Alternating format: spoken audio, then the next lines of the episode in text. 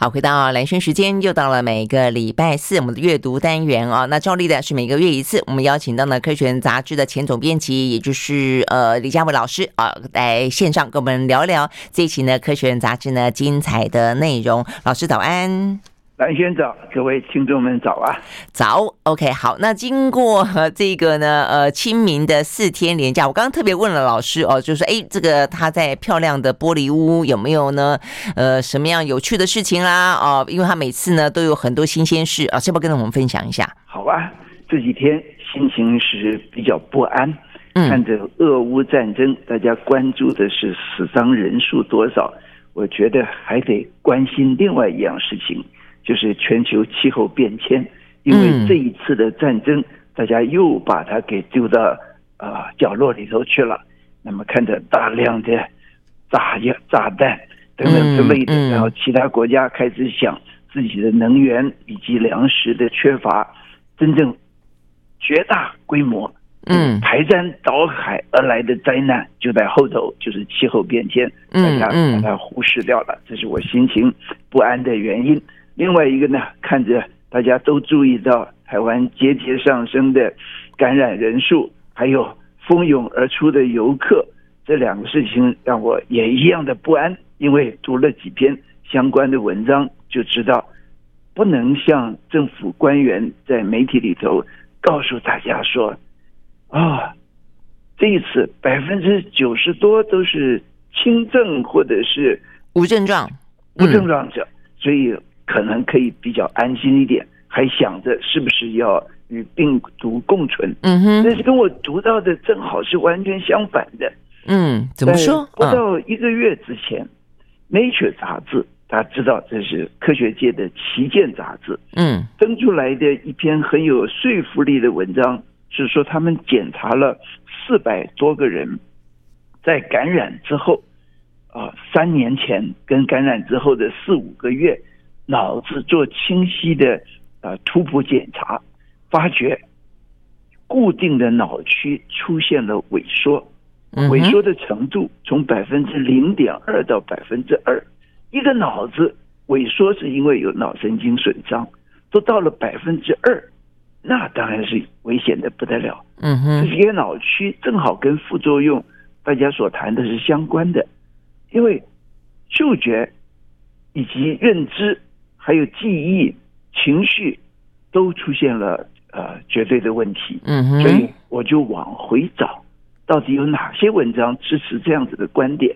嗯，首先就是回到一年多前，去年有一篇文章明白的指出，你把新冠病毒放在培养皿里头跟神经细胞共处，百分之九十多的神经细胞都被杀死了。嗯哼，啊，这是在被病毒杀死了，嗯，被病毒杀死了。但是接着呢，就发现猴子感染了这个病毒以后，脑神经里头出现了病毒，嗯，而且脑部发炎，这个是猴子身上也可以不必尽信它。但是接着发现的就是几十万人、二十多万人的比较大规模的检查，发觉呢，脑神经跟精神疾病还有这种失智症的明显增加。他们调查了超过七个月，七个月之后的失智症的情况，这是明显增加的。这是用普查的方式。那么再来一个，就是另外一个让我看了触目惊心的是《New England Journal》，就是新英格兰期刊，嗯，期刊做了尸检报告，把病死人的脑子解剖来看，结果发现。这个不论轻症重症，他的脑子里头都还有大量的病毒存在，所以呢，这个病毒也许呃，我们一般的检查发觉它已经是阴性了，在鼻腔里头找不到病毒了，嗯嗯，脑子里头还有，嗯嗯，那在那个地方持续的存在，也许还在繁衍，脑子持续的减损，大家怎么可以说哦？我已经检验是阴性的了，那么我就没有问题了，只不过有点些余的后遗症。别忘了，脑子可能已经损伤了。当然，这也许危言耸听，因为脑子坏了，有可能还可以复愈嘛。那但是今天还不知道复愈的状况怎么样？等等之类的。嗯，所以就在这几分钟，我要说这个事情不得轻忽。嗯嗯，就还是要提高警觉。所以对老师来说，那你会觉得有什么样的建议呢？我不会轻易的走入很多人的地方。嗯，所以看着大家这一次的春假如此的蜂拥而出，我当然捏把汗。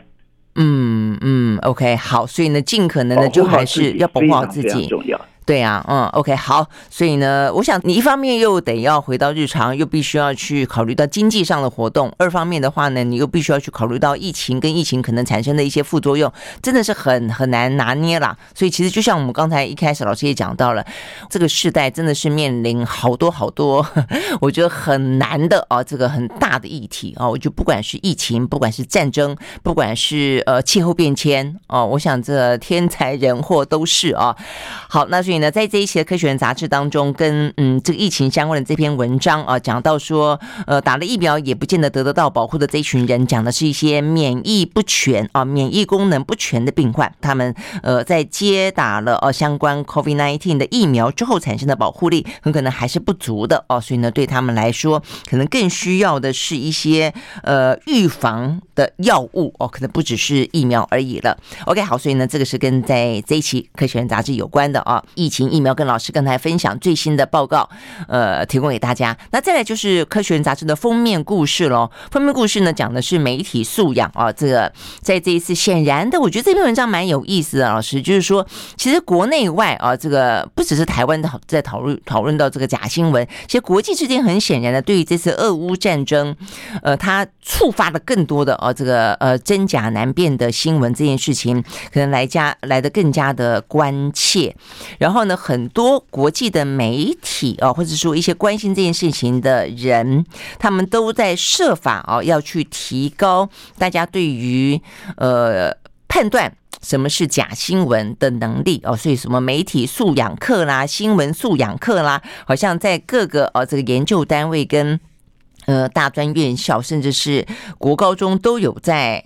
进行，反而这篇文章在质疑的是，你这所谓的媒体素养课跟新闻素养课本身到底有没有 效果？你到底是让大家对于呃假新闻更懂得怎么去研判，或者是说你反而因为担心到处都是假新闻，然后的话就显得对于这个世界来的更加的怀疑，充满了阴谋论。啊，甚至有些人，就我觉得他就分析到有有不同的反应啊，就是说有些人是因此而非常健康的，呃，提升了自己的呃判断能力；但有些人是非常不健康的，因此对于这个世界充满了疑虑，就到处都是假新闻，什么事情都不可信，然后包括呢新闻不可信，朋友不可信，呃，这个机构不可信。政府不可信哈，这是一种人；另外一种人就是开始变得漠不关心，因为不可信，所以我现在呢就要拉拉开跟这个社会的距离，拉开跟跟这个世界的距离，然后养成了另外一群看起来非常冷漠的人。我觉得这个其实还蛮蛮有意思的哦。我在认真听你说的，嗯，我真是一个非常好的媒体人，把这个事情讲得如此清楚，是吧？嗯嗯，谢谢老师。了解这个事情有那么多年了，对，从台湾的历次选举，然后再回到啊，川普当年当选的背景啊，在这一次看到俄乌战争里头的各式各方阵营不同的说法，这真是一个错乱的世界啊！嗯嗯，要扭正它其实不容易。对啊啊，有一些机构像是媒体。事实查核中心，嗯，对，这个，哦，这个可以寄予希望。但是呢，你可以想想，如果这个事实查核中心他自己立场偏颇的时候，那么没解决问题，反而制造出更多的偏差出来。嗯，所以。我是不是已经落入了一个偏激的类型里头去？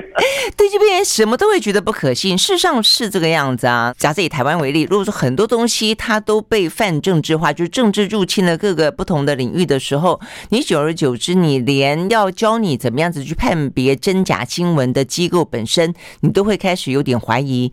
所以这个事情就掉进一个很很糟糕的循环了。好，我看这篇文章里面讲到说呢，他们试着去呃判别啊真假新闻，怎么样去做区分啊？那在美国的话呢，有一个是二零一九年的研究，叫做温伯格的团队啊，他们呢有十个历史教授、十个新闻事实查核员，还有二十五个 Stanford 的大学生，他们用两种方式呢去进行分辨。一种方式是采取垂直性的，垂直性的意思就是说，当你发现这个新闻，你怀疑它的真假的时候，你就会在这个新闻呃所报道的这个网站或者这个媒体里面，你去看它它这个网站里面的其他新闻，然后用这个呢去研判说，看看它这个其他新闻的报道的可能的啊这个真假，来研判它这则新闻呃这个真实的可能性有多高。那所以这个叫做垂直性的。那另外一个的话就是横向的，就是你看这个新闻本身，你怀疑它的真假的时候呢，你开始去其他的网站、其他的媒体去看同样的新闻，他们做什么样的报道。那结果他们认为呢，事实查核员采取比较多的是横向的报道，横向的去检核这个呃新闻本身的这个真假的研判，发现呢这个比较倾向于呢具有效率，它的可效性也比较高。是啊，哦对，例如这次看俄乌战争，我就习惯的。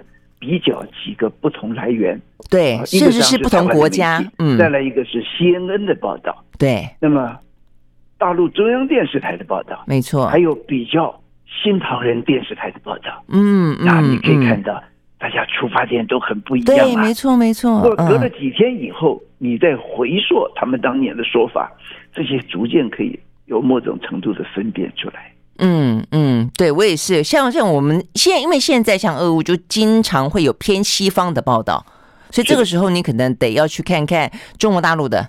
中东地区的，比方半半岛电视台啊，那或者说欧洲里面，你还是应该欧洲也有不同的立场，所以某个程度就像老师讲的，就是你在第一个时间你看多一点啊，不只是同一个国家，是不同国家，因为现在很多也有都有中文版，这个是可以去厘清这个新闻本身的真假之外，其实久了你看多了，你会看得出来不同的角度，你就发现说不同的国家利益，它会促使你去做真的这个新闻，做不同的方向的报道。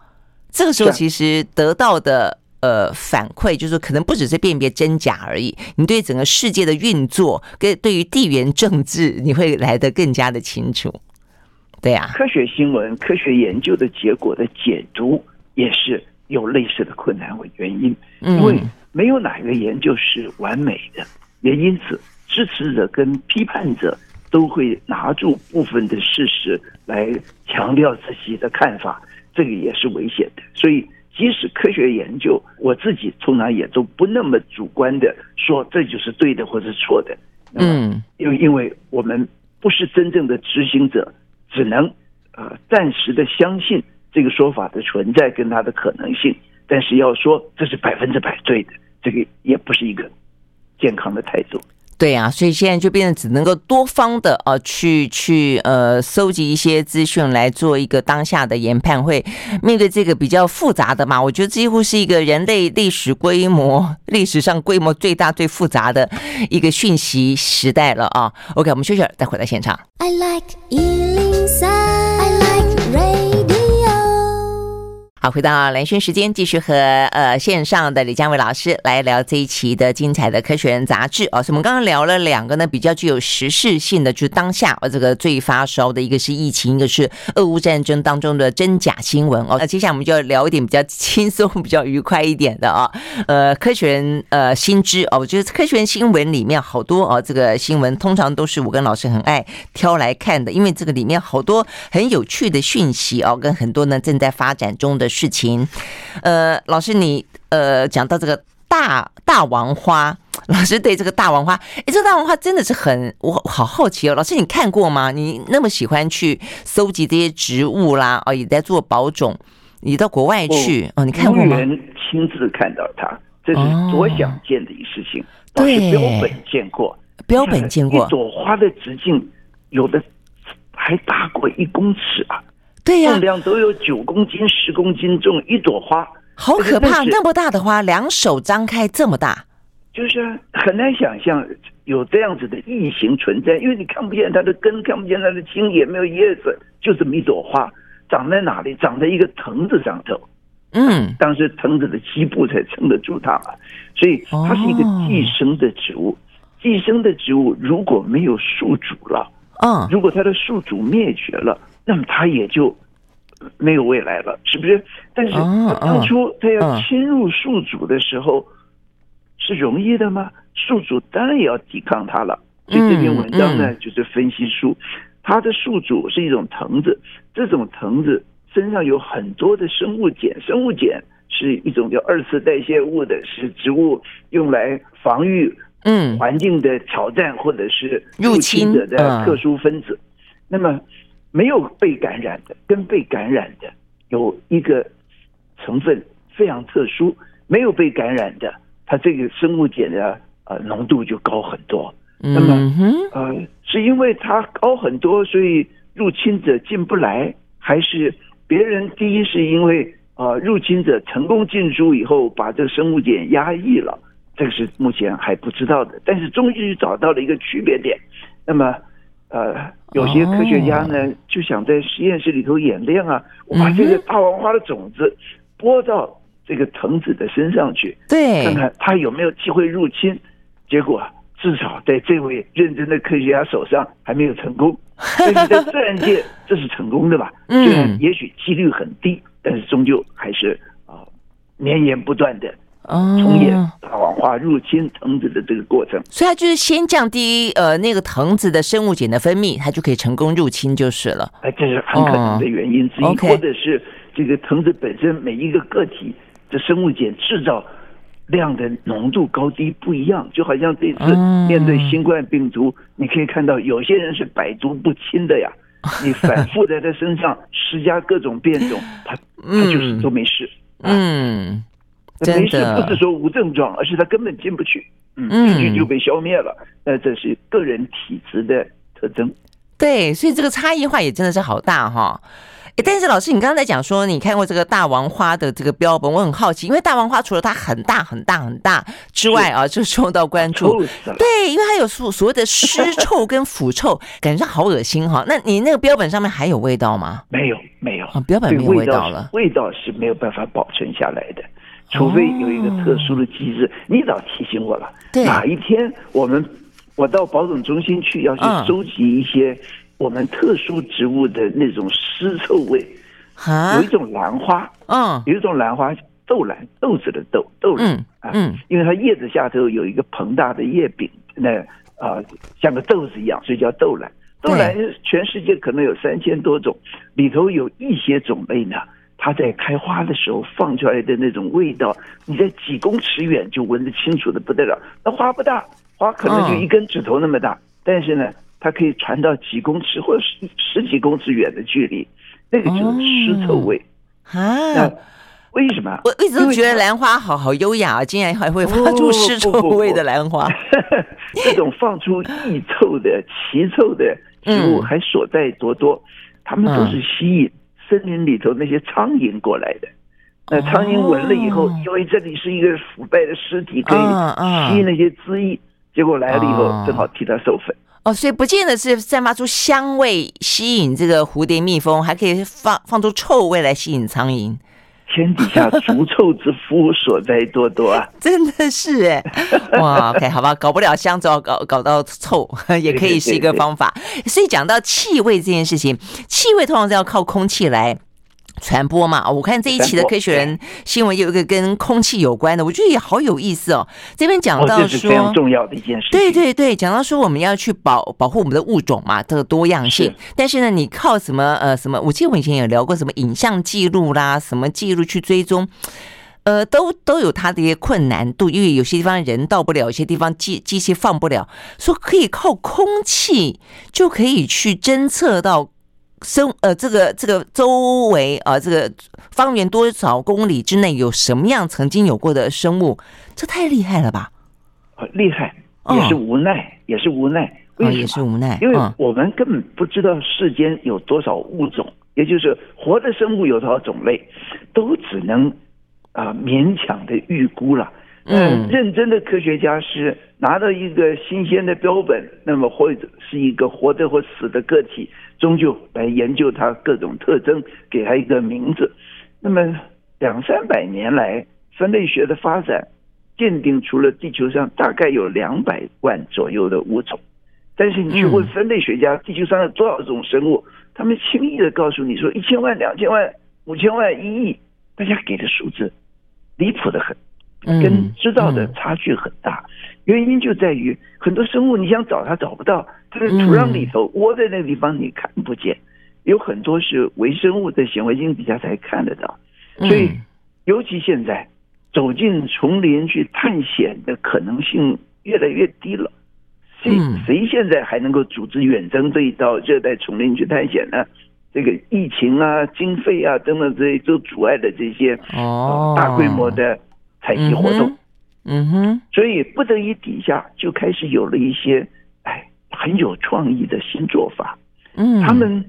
呃，捞起一瓶海水，那么从海水里头萃取 DNA，同时为这些 DNA 定序，就知道这个瓶子里头有多少种细菌在里头。嗯哼，啊，那你这这瓶水可以从各个地方的海洋的不同深度来捞取，结果发觉过去以为海水嘛，细菌在里头不也就游来游去被。呃，推来推去，大家是均匀化的。其实不然，在不同深度、不同不同地点捞出来的细菌种类，其实差异蛮大的。嗯，他们说这样子，你喝一口海水，可能就吞下了一千种以上的细菌。那这句话不是不是乱讲的，因为这是有科学依据嘛，就是在用 DNA 来测量。后来就把这个技术推到土壤里头去，你抓起一把土，看看里头 DNA 的。变化程度，然后来推估这里头有多少种生物。嗯，我看到这一节新闻，我开心极了，终于想到了没有漏掉空气。嗯，因为我们每一次呼吸进来的不只是 PM 二点五啊，不只是各种香味、臭味，还有不少动物的皮屑细胞以及毛发等等之类，就在空气里中飞扬嘛，这些都带着 DNA。那你如果弄一个空气滤清器，过滤下这些残渣、这些皮屑的话，你就可以清楚知道我的周围住了哪些动物在边上。嗯，哦，他们第一个演练先到动物园去嘛，在动物园里头或者是动物园的周边去啊过滤清空气，然后看看能不能检验出这个动物园里头有哪一些动物啊啊，后来发觉还真灵验。所以真的很好的进展，嗯嗯，这样听完以后，我觉得我们口罩好像应该戴紧一点。哇，可以吸进这么多不知名的东西，哦、搞不好会吸进一个什么呃濒危的生物，我们从来没有发现到过的 未未生未知的。一个原野，你吸进来的是各种蕨类的孢子，各种植物的花粉，嗯、也别忘了。各种腐败的尸体 飘在空中的残余的死细胞都到肺里头去了，真的？但我们本来还说要七分多斤呢。好好好戴口罩吧，伤脑筋。OK，我们休息回到现场。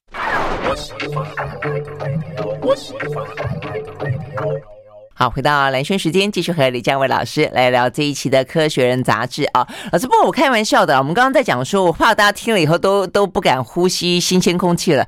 有些是无害，多数是无害的嘛，对不对？我们都这样活了大半辈子了。对，不必太紧张，无害的。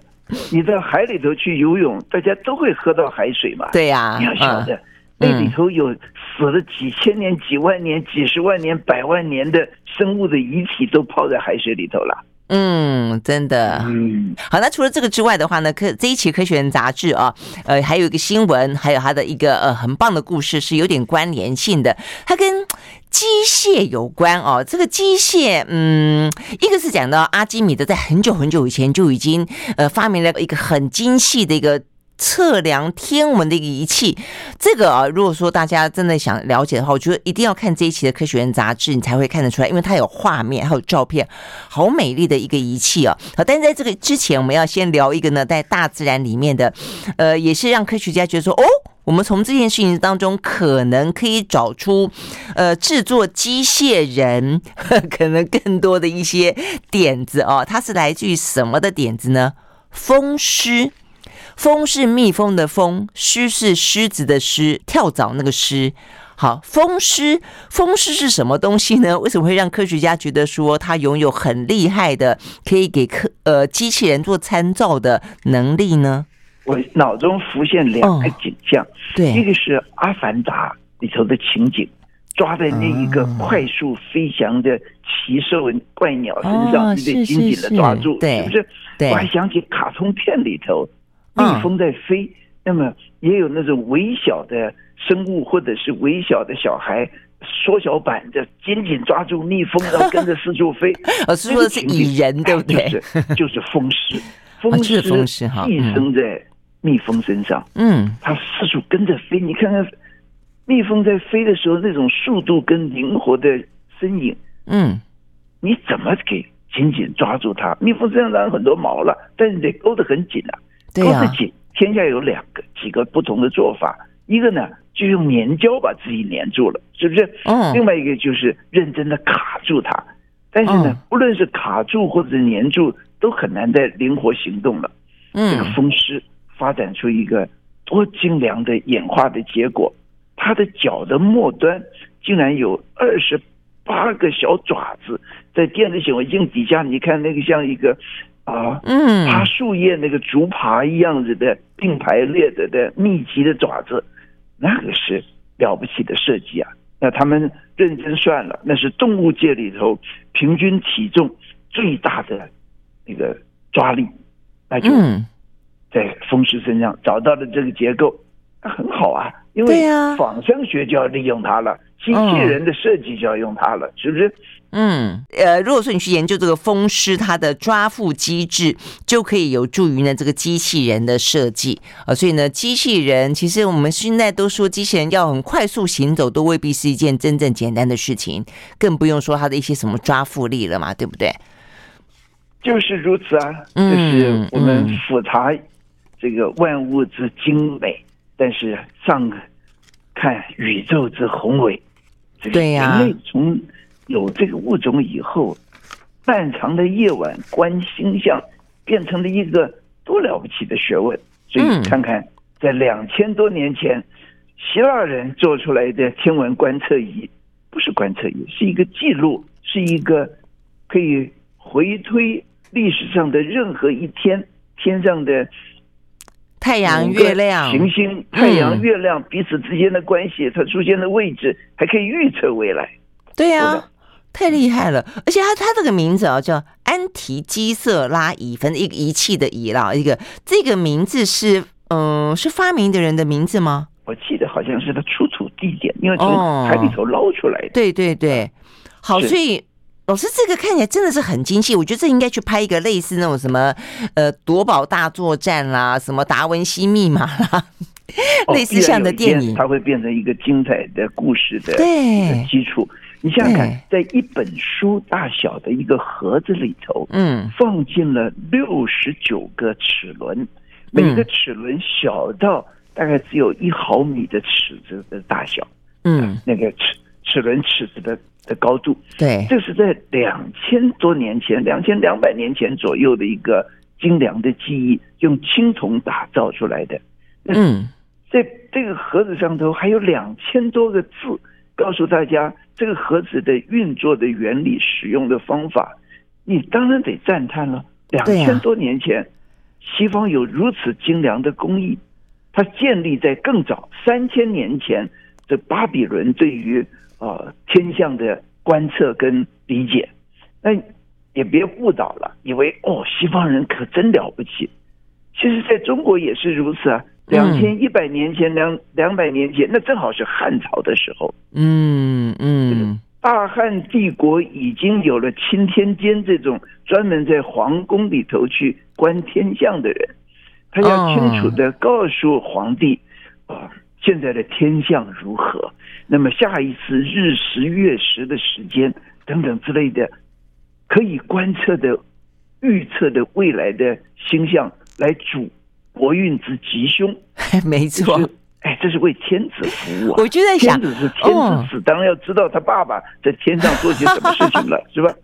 真的，而且好像西方、东方在那个时代里面都一样，都会依照天象的运转来决定国运到底如何，然后呃，什么天狗十月会怎么样，灾难降临啊，什么之类的，好像都会这样子，对不对？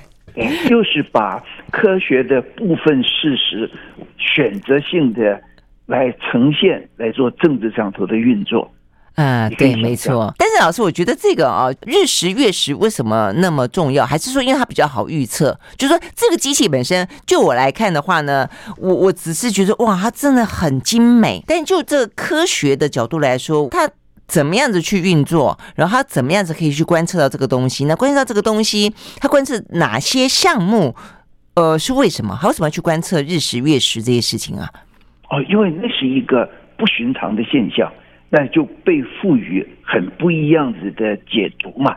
那刚才你提过了哦，厄运可能会来，君王的啊，他的国运如何如何的，所以这是后续的发展。但是事实上，不是你在希腊或者是在中国，你看到的天象是一样的。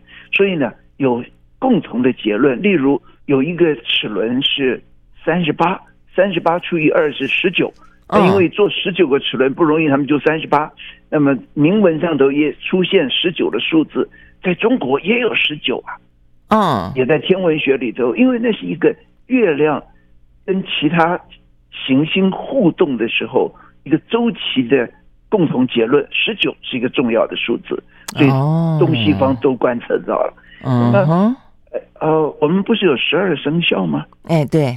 啊，这十二生肖的根源是什么？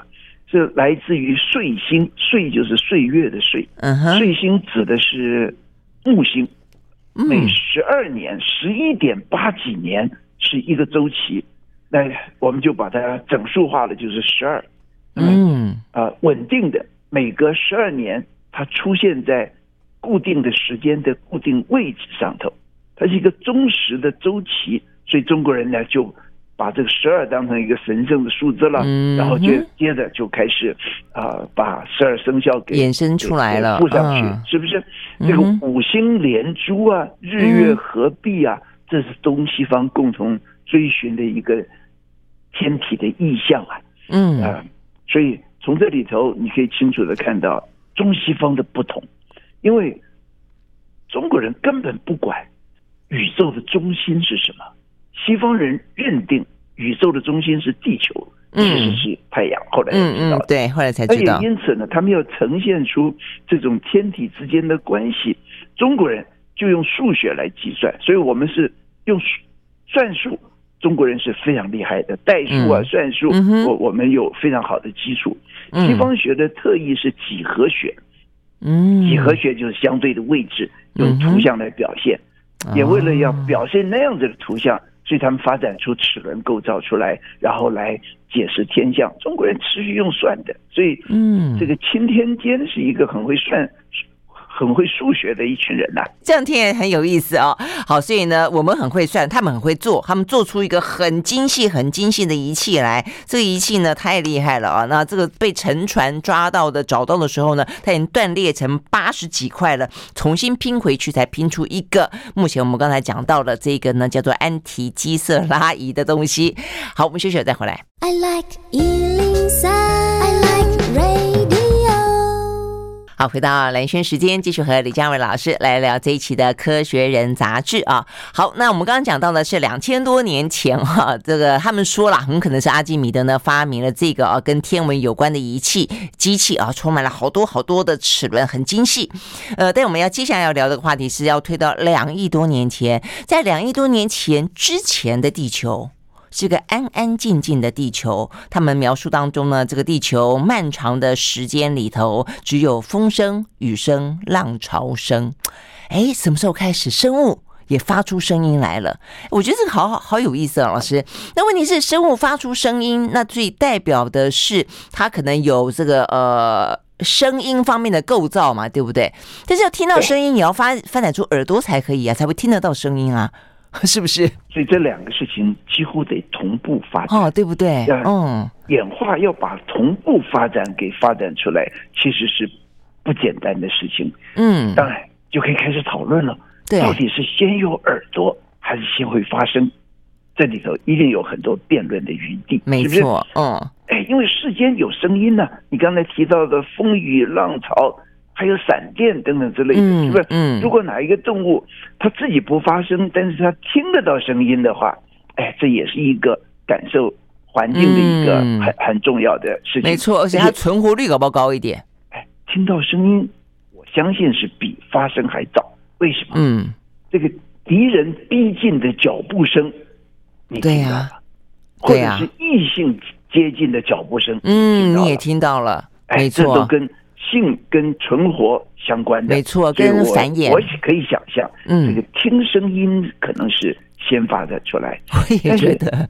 听声音要从化石里头找到耳朵，嗯、找到耳朵几乎不可能了，但是找到听声音的构造相对困难了，因为嗯，它也许是很小。嗯很难变成化石的构造，但是发声音是一个相对彰显的构造。嗯哼，现在认为发声的最早的根源可能是昆虫。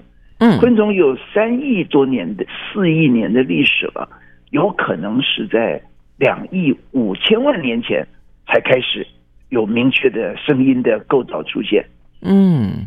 哎，那就是从螽斯不是晚上会叫吗？嗯啊，像蚱蜢一样的螽斯，哎，对对对，还有、嗯、呃叫的最宏伟的是蝉，在两亿五千万年前的标本里头都找到它们的。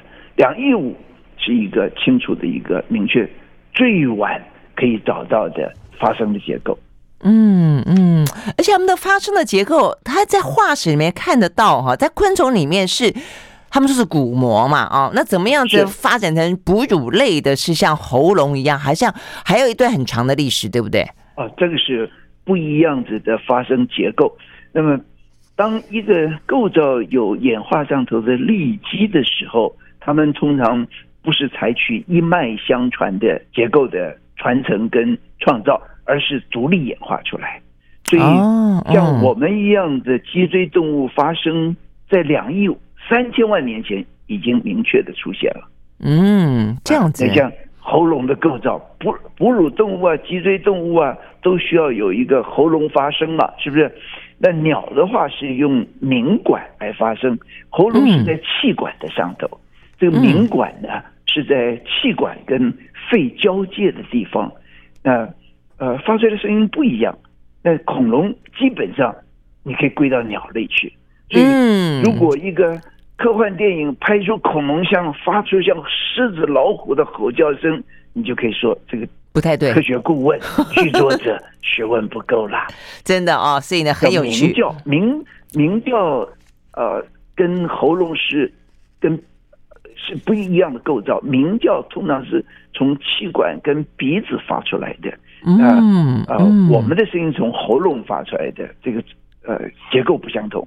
真的吗？啊，呃，当然也也也就不一样了。嗯。但虽然说这个结构不相同，但是呢，呃，想象中的鸣叫，大家不要以为很小声哦。在他这个呃这篇文章里面讲到说呢，霸王龙的声音尽管叫做鸣叫，但很很可能它的音量比洛杉矶爱乐交响乐团整个铜管部所全力 演奏出来的声音还要大声。好，所以太有意思了啊！好，所以有兴趣的朋友呢，可以呢好好的看一看这一期的精彩的科学人杂志。非常谢谢老师跟我们空中连线喽喽。嗯，好的，谢谢老师，继续谈。OK，下个月好，拜拜。好的，拜拜。